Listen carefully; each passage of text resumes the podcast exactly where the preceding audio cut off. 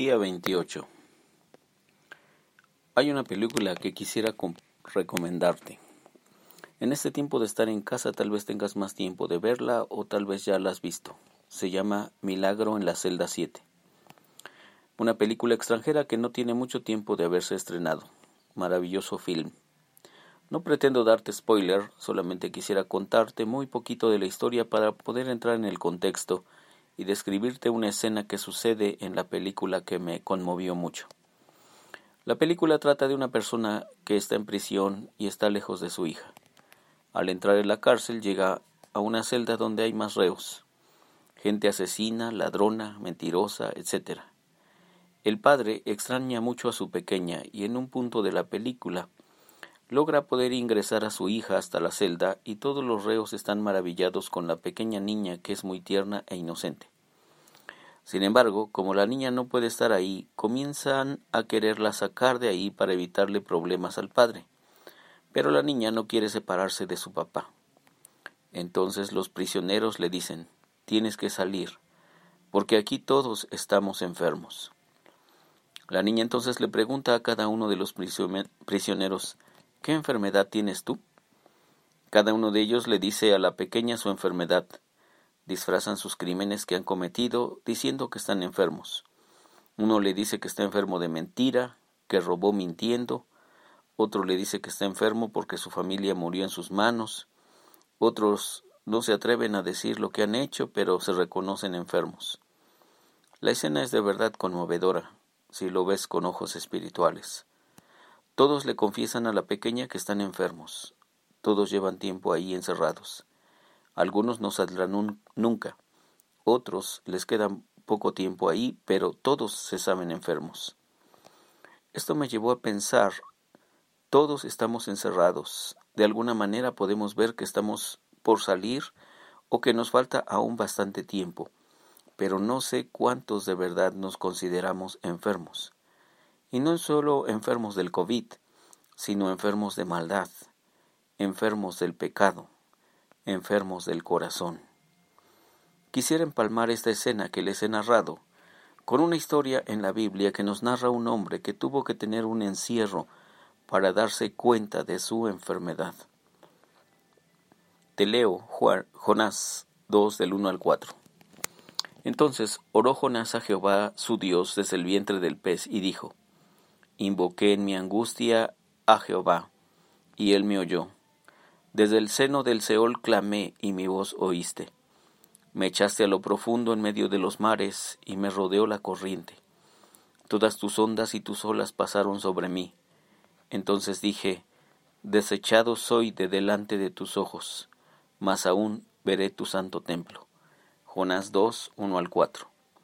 Jonás, ay Jonás, Siempre recordamos a este profeta de una manera fea, una persona que no fue tan buena que desobedecía a Dios, que era terco y quería hacer lo que le diera la gana, y en sus decisiones llegó a terminar dentro de un gran pez. Y en ese encierro se da cuenta que está enfermo, que necesita un médico, un doctor. Queridos, ¿no será que en este tiempo de encierro puede ayudar a que nos demos cuenta de que estamos enfermos?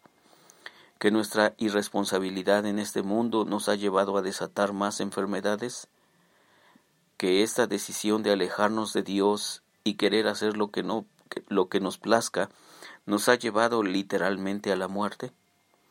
Así es, queridos, nos hace falta reconocer nuestra enfermedad. Nos hace falta la ayuda de un médico que tiene vacuna contra la muerte. Nos hace falta alguien más que nos haga inmunes a la misma muerte. Pero hey, no agachemos la cabeza. Sí existe un médico que vino a, a sanar a los enfermos. Se llama Jesús de Nazaret. Al oír esto, les dijo Jesús, los sanos no tienen necesidad de médicos sino los enfermos. No he venido a llamar a justos sino a pecadores. Marcos 2.17. Ánimo. Hay un médico para nuestra enfermedad. Lo único que tenemos que hacer es reconocer que en verdad estamos enfermos. De sanarnos, Él se encarga. Y aquí termina el artículo, el artículo de radical-es. en donde podemos enfatizar unas cuantas, unas cuantas lecciones. Definitivamente que la historia de Jonás es una historia llena de brillo en el buen sentido y también en el mal sentido. En el buen sentido es que es que él al final termina termina yendo a, hacer lo que Dios le, le, ha pedido que haga.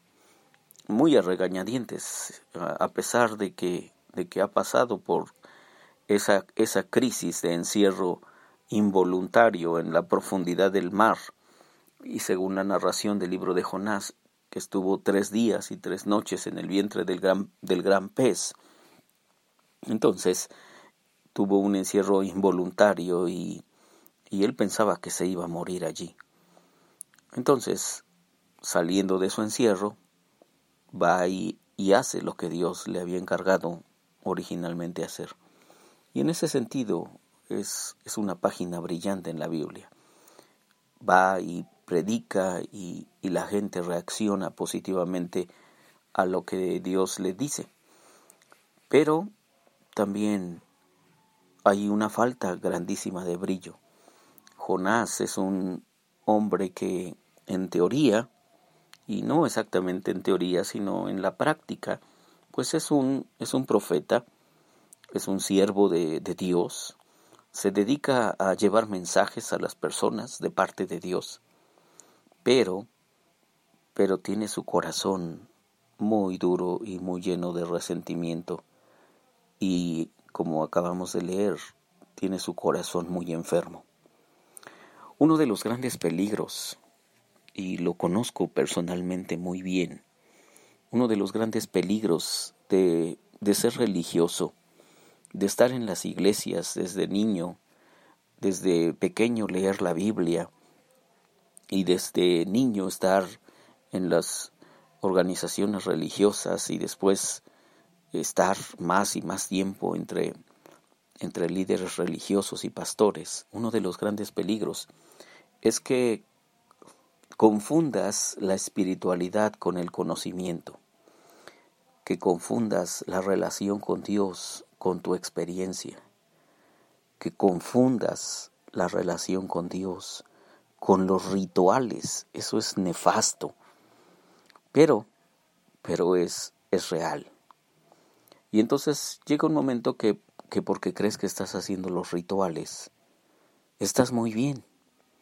Y además la gente debe reconocerte como un gran, como un gran religioso, como un gran eh, es eh, gente, una gran persona de, de una gran espiritualidad.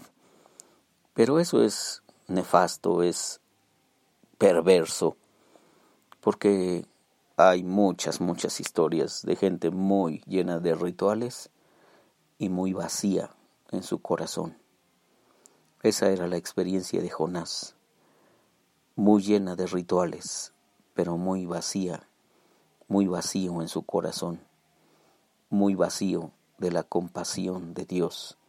En pocas palabras, un hombre muy, muy enfermo en su alma. Tuvo que pasar esta experiencia en el vientre del pez para más o menos reaccionar un poco, para darse cuenta de que necesitaba de Dios, para darse cuenta de que sin Dios toda esa religiosidad, esos, todos esos rituales y todas esa, esas vivencias que había tenido en su religión estaban totalmente vacíos.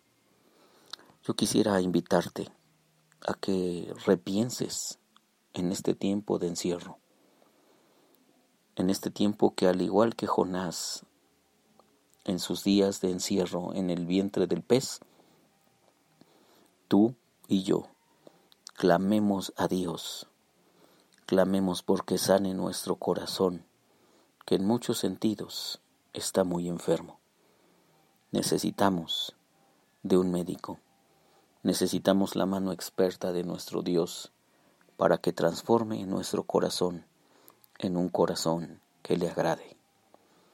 Señor Dios, tú puedes ver mi corazón y tú puedes ver nuestros corazones.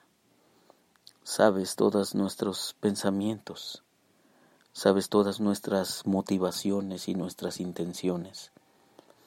A ti no te podemos esconder nada. Te quiero rogar, Padre, que en este tiempo de encierro renueves nuestro corazón, nos hagas volvernos a ti con toda el alma. Señor, reconocemos que en muchas cosas estamos todavía muy enfermos, muy perdidos, muy llenos de egoísmo, muy llenos de nosotros mismos. Por favor, cúranos, sánanos, restauranos. Te lo pedimos por el nombre de Jesús. Amén.